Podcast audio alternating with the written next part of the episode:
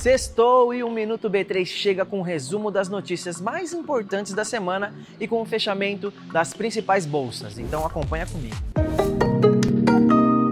Tá a fim de se livrar das dívidas e ainda começar a investir? O primeiro ponto é avaliar se você consegue fazer isso apenas vendo conteúdos da internet e livros ou se precisa da ajuda de um consultor. Pode ser o gerente do banco, um profissional autônomo ou ligado a consultorias de finanças. Importante é parar de adiar, fazer um plano e seguir o que definiu. Para quem está começando a investir, um dos desafios é ter foco no longo prazo.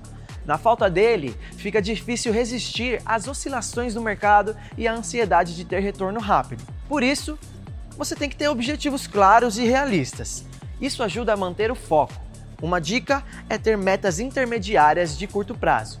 Quando você alcançá-las, vai se motivar para os objetivos de longo prazo. Se você começou a trabalhar agora, você sabe que o primeiro salário é uma marca importante. Mas sempre vem aquela dúvida, né? Como gastar bem esse dinheiro? O primeiro mês pode ser para gastar como quiser. Mas a partir do segundo, é bom pensar se é preciso ajudar em casa e separar uma parte para os projetos pessoais. Adquira já o hábito de planejar as compras e os investimentos e gaste tempo e dinheiro em estudo, cursos e viagens que agreguem à sua área. Agora bora ver como foi o fechamento das principais bolsas, começando pelo Brasil. O Ibovespa, principal índice da B3, teve queda de 0,53, num pregão marcado pela expectativa em torno das próximas decisões de política monetária no Brasil e nos Estados Unidos, previstas para a semana que vem. O contraponto foi o crescimento de 0,7% das vendas no varejo em julho. O resultado veio acima do esperado. Na semana, o Ibovespa avançou 2,99%. Agora, a gente confere como ficou o mercado norte-americano. As bolsas de Nova York fecharam em forte queda, com indicadores como os preços aos consumidores e o petróleo em alta.